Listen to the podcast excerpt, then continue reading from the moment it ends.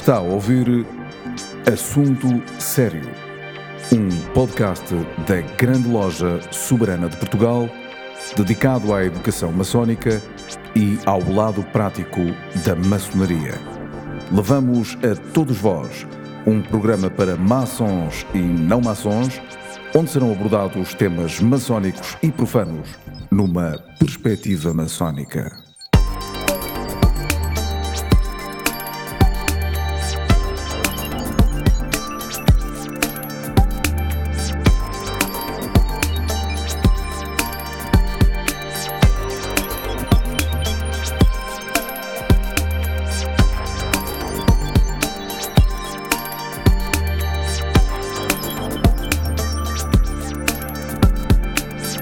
Este é mais um podcast da Grande Loja Soberana de Portugal.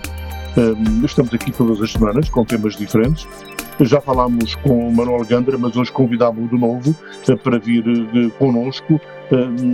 Enfim, andar por estes caminhos do pensamento não faz mal nenhum a ninguém, uh, pelo contrário. Quando falámos a primeira vez com o Manuel Gandra, falámos sobre o Museu Hermético Português. Nessa altura, não dissemos aquilo que, que neste momento vamos dizer que é essencial. E que é, Manuel? Uh, quem desejar visitar o museu, uh, convém pré-agendar a visita, porque uh, para ter uma visita guiada, o museu não sendo muito complicado, mas tem alguns objetos cuja apenas abordagem visual não é suficiente para entender, para os entender. E, portanto, a visita guiada implica, evidentemente, mais tempo, porque o museu está aberto para visitas eh, durante os dias em que tem atividades públicas, mas para uma visita guiada normalmente não são esses os momentos adequados. E, portanto, convém agendar. Indo ao sítio do museu eh, do, do, do, da Associação Saudade, Uh, encontrarão uh, os, os, os, portanto, os elementos, as, os contactos necessários para esse efeito. Eu proponho que o, que o tema de hoje, um, enfim, o Manuel Ganda, se achar bem, pode partir daqui, uh, do, do, do, amor e da morte. O Deus do amor e a personificação da morte. Uhum. e, se estiver de acordo, podemos então okay. falar sobre Eros Muito. e Thanatos. Thanatos, sim. Bem, isso é um, é um projeto é um projeto já de longo curso também, como outros projetos, uh, e que vai ter, uh, vai, vai ter uma, Uh, portanto, uma expressão mais uh, uh, próxima de nós, nos próximos dias 31 de outubro e 1 de novembro, num seminário sobre a morte. Futuramente teremos algo semelhante, eu não sei, não posso garantir quando, mas teremos algo semelhante sobre o amor, sobre o amor sagrado e o amor profano. Ah. Um, sobre a morte, uh, relativamente à morte, uh, portanto, vamos ter esse seminário, vamos uh, realizar esse seminário durante dois, dois dias e vai sair concomitantemente um livro que será uma espécie de livro dos mortos português. Uh, há livros de mortos egípcios, tibetanos, etc. Não há nenhum livro dos mortos português, vai passar a existir, uh, onde além de uh, ficar refletida a tradição uh, portuguesa e não exclusivamente, mas também portuguesa sobre uh, a morte, uh, ou as tradições, tradição, tradições sobre a morte, vamos ter algumas reflexões também sobre uh, como, como nos preparamos para morrer, como se pode ajudar alguém a morrer. Porque efetivamente, se temos alguma coisa garantida na vida, é a morte não há mais nada garantido senão a morte. Todos nós, inexoravelmente, passaremos por lá. E uh, o problema que se coloca uh, é que uh, estamos a ser criminosos na, na, na, portanto, a nossa relação com a morte, porque nós estamos a atender a uma série de um, exigências que nos são estranhas, é por isso também talvez não, tenhamos, não estejamos a atender a elas, que nos são estranhas, porque partimos do pressuposto que tudo acaba com a morte.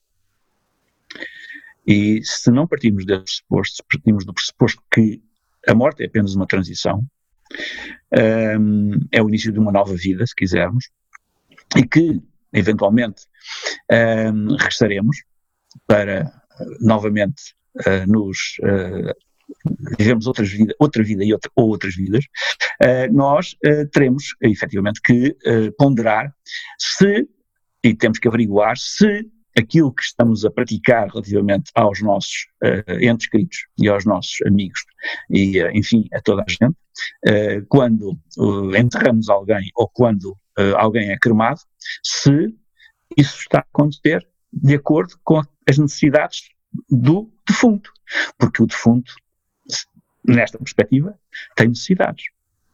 Evidentemente, se a gente parte do pressuposto não há mais nada após o indivíduo ter morrido, pronto, uh, acabou. Mas se partimos de outro pressuposto, uh, está tudo fora do sítio. E isto isto, evidentemente, eh, é uma, questão complicada, porque ehm, para isso precisamos, à, à partida, termos uma, fazermos uma reflexão sobre o próprio, a Constituição interna nossa. Nós pensamos normalmente que somos o, somos o topo da cadeia, não é? Somos a, o ser mais, eh, mais importante e mais inteligente e mais, aquele que é? está no topo da cadeia dos animais, pronto, da criação. Um, ehm, mas efetivamente nós somos muito fracos. Uh, a nossa sensibilidade é mais fraca que a de um cão e de um gato. Para não falarmos, por exemplo, de um golfinho que consegue passar da visão normal para a visão raio-x como quem liga ou desliga o interruptor. É? Portanto, uh, há efetivamente em nós muitas falhas que uh, são humanas. Uh, é assim que nós somos, é assim que nós estamos, portanto, constituídos e estamos constituídos dessa maneira. Porquê? Porque é a nossa natureza. Pronto, não temos que nos renegar por causa disso. Faz parte da nossa natureza. Mas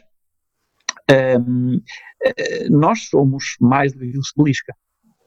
E, portanto, enquanto uh, seres que, que têm, portanto, esta constituição física, biológica, vamos dizer assim, também somos seres que possuímos outra, outra constituição num plano distinto desta, uh, ou deste. Uh, e esses, esse outro plano distinto deste uh, é um plano que nos conduz para uh, uma outra realidade completamente diferente desta. nós todos somos dois. E quem se lembrar do Fernando Pessoa, o Fernando Pessoa era quatro. quatro. Portanto, nós todos somos dois. Pelo menos dois. Um deste lado e outro do outro lado. Um, temos a noção disso quando sonhamos, temos a noção disso quando estamos em estados alterados de consciência, mas uh, depois esquecemos de tudo, não é? Esquecemos de tudo e ficamos presos a este lado. Ora, eu costumo usar uma metáfora para, para, para tornar isto mais evidente. Toda a gente sabe que é um telemóvel, uh, e um telemóvel precisa de dois, dois, duas componentes fundamentais para funcionar. Precisa de uma carga e precisa de um chip. Ora, nós também, enquanto seres humanos, também temos isso. O nosso coração e o nosso sistema sanguíneo é, é, é a carga, podemos dizer, não é? E o nosso chip é o sistema nervoso. Ok. Mas, mas, se, tirar, se tirarmos o chip ao telemóvel ou a carga ao telemóvel, o telemóvel não funciona. Não é? Sobretudo, então o chip não funciona mesmo, não dá para fazer coisa nenhuma, não dá para receber chamadas nem para realizar chamadas, para lado nenhum. Ok, mas falta qualquer coisa nisto, que é fundamental para que o telemóvel funcione. Se não tiver esta outra componente, não funciona mesmo, está em coma. Absoluto, como um ser humano fica em coma quando se dá esse afastamento do satélite.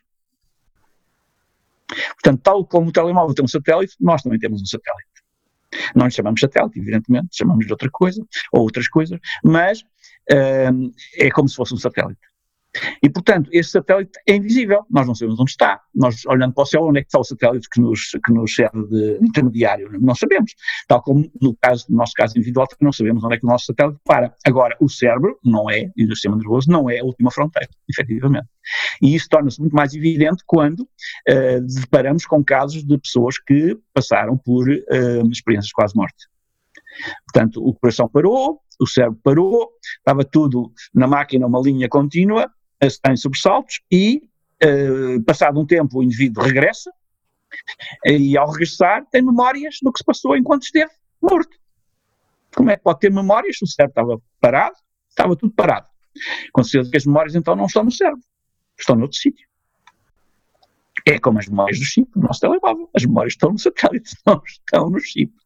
O chip é apenas a, digamos, a, o, o, o intermediário para o efeito. Claro. Ok? Bem, e portanto, um, ora se isto se passa assim, e a neurociência está neste momento a, a dar provas de que uh, há qualquer coisa que realmente se passa assim, uh, não sabendo exatamente o que ainda, nem explicar como, uh, mas ainda por cima há outro problema, é que quando as pessoas regressam dessas viagens, ou além, normalmente eh, descrevem situações concretas. E essas situações concretas passam pela descrição também de paisagens precisas. E o curioso disto é que, independentemente da idade da pessoa que passou pela experiência, há crianças a passar pela experiência, um, da cultura, do nível, do nível uh, académico da pessoa, uh, da, da, da, da instrução e da religião, a paisagem coincide, é a mesma. Então, significará isto o quê? Quanto a mim, significa que essa paisagem tem obrigatoriamente que existir. E, portanto, os nossos sentidos, aquele nosso sentido que nós chamamos de sexto, é? que é o, o sentido que está para além dos cinco habituais, que não chegam lá, esse nosso sexto sentido, ou outros complementares desse sexto sentido, são exatamente aquilo que recolhe essa informação e que a, um, que a, que a processa a esse nível.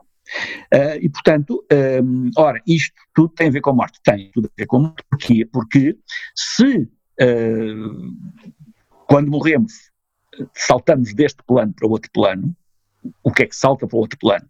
Certamente não é o físico, não é? Fica deste lado.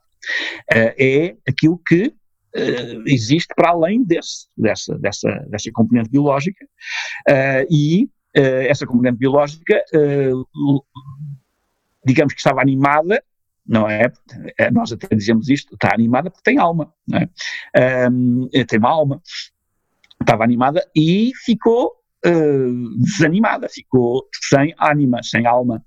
Um, essa alma, evidentemente, eh, está livre, está solta, está no, no plano a que, a que, a que pertence, um, mas não se liberta imediatamente.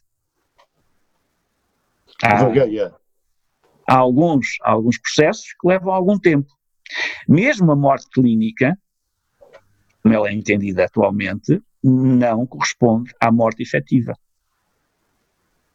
Há muita gente que, se não tivesse sido submetida a autópsia, de certeza regressaria, como acontece com os indivíduos que regressaram das experiências quase morte. Só que, se não estava morto, morreu. A autópsia matou. Uh, e, portanto, todos estes processos, por exemplo, fazer uma, uma autópsia antes das 72 horas, fazer uma cremação antes das 72 horas, que é o limite habitual, admitido, para a morte efetiva, ou seja, a partir desse momento, e há, há até efeitos fisiológicos, há, há vestígios fisiológicos uh, que são detectáveis, uh, perfeitamente definidos, que dá para perceber se o indivíduo morreu e quando morreu. E a partir desse momento não é possível regressar. Mas até lá é possível regressar. E, portanto, a forma como os nossos mortos estão a ser tratados, e nós um dia, eventualmente, também havemos de ser tratados, é criminosa. Porque estamos a proceder, estamos a provocar homicídios. E como é que se altera isso? Altera-se isso fazendo a educação necessária e tentando alterar também a lei. A lei é que obriga a que isso suceda não é? Por exemplo, quem quiser esperar 72 horas tem, tem que fazer um pedido especial para, para esse efeito.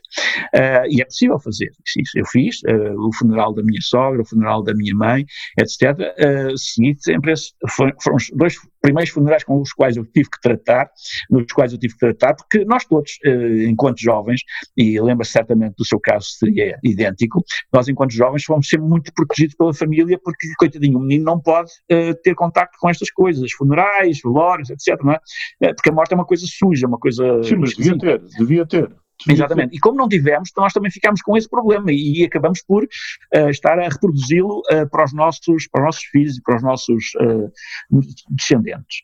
Isto, portanto, tem, tem essa, esse, esse, esse, esta, este que eu estou a dizer tem, é, é, portanto, é uma, é uma constatação de facto e, portanto, estamos a produzir, um, estamos a produzir problemas aos defuntos. Porque a forma como se morre é fundamental para decidir a forma como se renasce. E se morremos mal, não podemos renascer bem. E, portanto, grande parte dos problemas que existem hoje no mundo, quanto a mim, são derivados, muitos dos problemas que existem hoje no mundo são derivados exatamente do facto das pessoas estarem a acumular todos estes problemas ao longo de várias vidas. Ou seja, morrer mal, os, mal. Nos últimos 200 anos, sobretudo os últimos 200 anos, quando as sociedades europeias começaram a tornar-se laicas e quando, efetivamente, se perdeu um pouco destas tradições relativamente à morte e relativamente aos preceitos uh, necessários para que o defunto fosse, mesmo enquanto defunto, bem tratado. Porque é evidente que uh, queimar antes do tempo ou uh, enterrar antes do tempo ou uh, fazer a, autópsia antes do tempo, a autópsia do tempo, é uh, maltratar o morto, maltratar o, o defunto, não é? Não portanto, porque nem sequer sabemos se é defunto, ainda por cima. Não dá para perceber se é defunto. Um amigo meu que, que, que é diácono e que um, quando foi do euro, uh, foi necessário libertar a, portanto, a, a, morgue de centenas de cadáveres que estavam por lá uh, não reclamados e casos esquisitos e tal, e ele ofereceu-se para fazer as, as encomendações e as exéquias desses cadáveres que tiveram que ser evidentemente enterrados, uh, não havia ninguém a reclamá-los já há algum tempo e portanto a morgue ficou limpa, porque podia haver algum acidente, alguma, alguma catástrofe, alguma questão de última hora em que a morte seria necessária para introduzir uh, cadáveres novos. Pronto. Então, ele foi fazer esse trabalho. E, além de ter descoberto um amigo dele e meu, que era um amigo comum, que andava desaparecido havia dois anos, tinha morrido em casa sozinho e que estava ali, uh, e ele descobriu. Um, na última porta, o trabalho demorou vários dias, uh, e na última porta que abriram, quando abriram a porta, estavam vida a acordar. Tinha sido posto 20 minutos antes.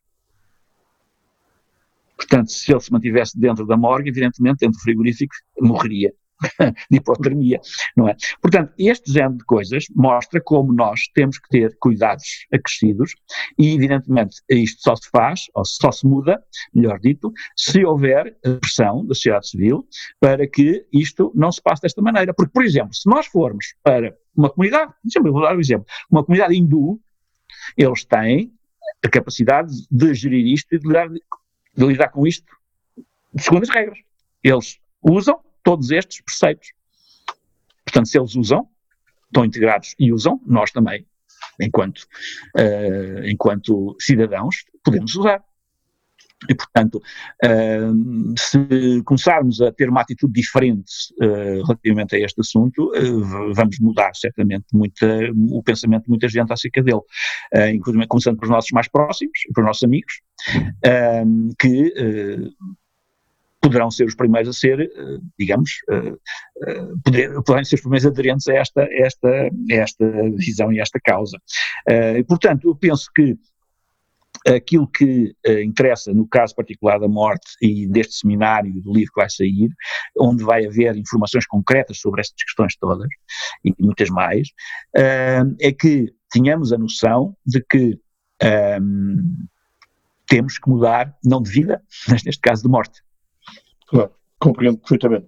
Em relação, é. uh, Manuel Gandra, em relação à forma como o, o corpo morto uh, desaparece, ou seja, enterrado, queimado, mandado ao mar, tanto faz.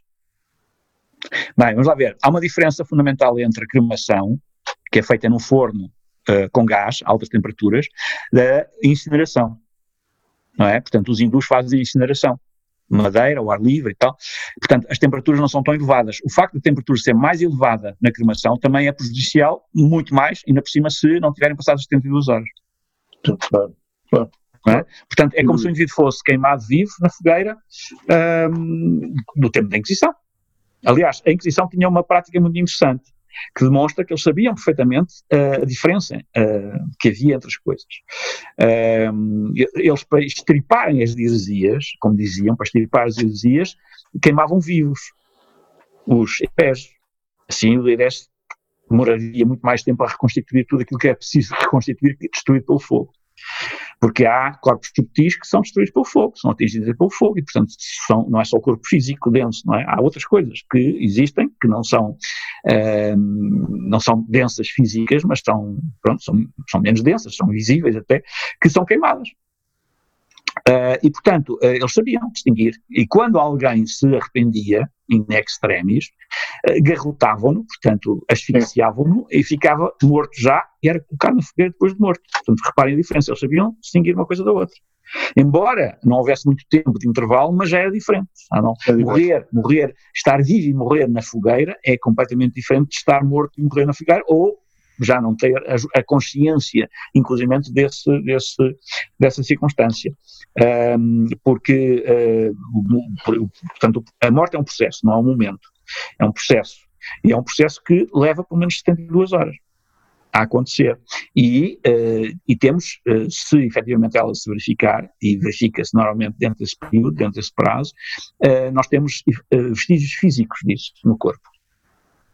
Há vestígios físicos no corpo. Uh, preciso, é, é possível identificá-los. Uh, e é toda a gente igual. Ok? Uh, só que ninguém espera 72 horas. Pois. Não, não dá isso. para ver, não é? Claro. E, portanto, uh, isso evidentemente implica um funeral muito mais longo, implica uma, é uma chatice como se diz normalmente, é uma chatice. E, portanto, como é uma chatice, as pessoas querem livrar-se o mais depressa possível do, do da chatice. Um, e, e, pronto, e resolvem de qualquer maneira, mas, ao resolver de qualquer maneira, estão a perturbar o futuro dos, dos seus entes queridos, dos seus familiares, porque estão efetivamente a criar neles dificuldades no regresso, para um próximo regresso.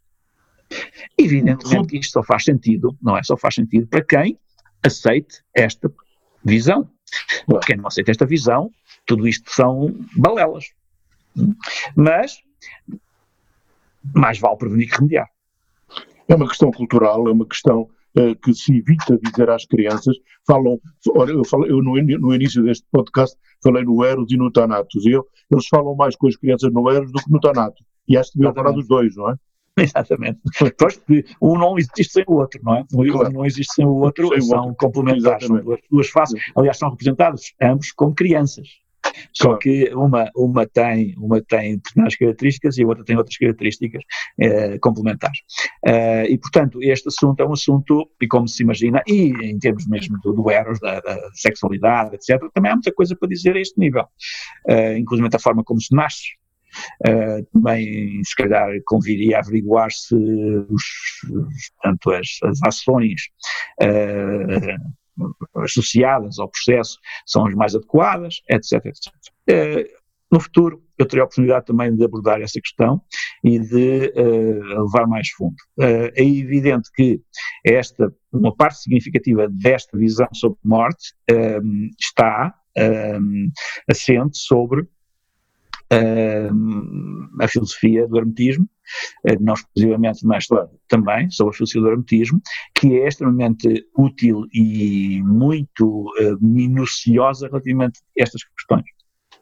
Estamos a tratar de fórmulas, formas filosóficas e, e, vamos chamar para simplificar assim, religiosas, embora não seja religião por assim dizer o termo, uh, muito antigas, uh, que derivadas do cruzamento da religião egípcia com o neoplatonismo e com religiões mistéricas uh, médio-orientais. E, portanto, tudo isto conjugado dá para perceber que não é uma brincadeira, é algo muito sério e, portanto, convirá prestar atenção, convirá uh, refletir, convirá uh, não fazermos como os avestruzes.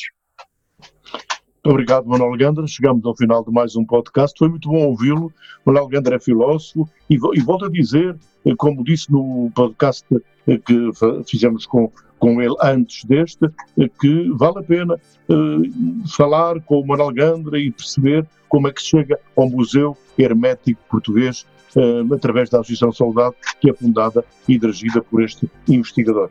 Muito obrigado pela sua colaboração, em nome da Grande Loja Soberana de Portugal. E termino este podcast dizendo como Fernando Pessoa, o próprio viver é morrer, porque não temos um dia a mais na nossa vida que não tenhamos nisso um dia a menos nela.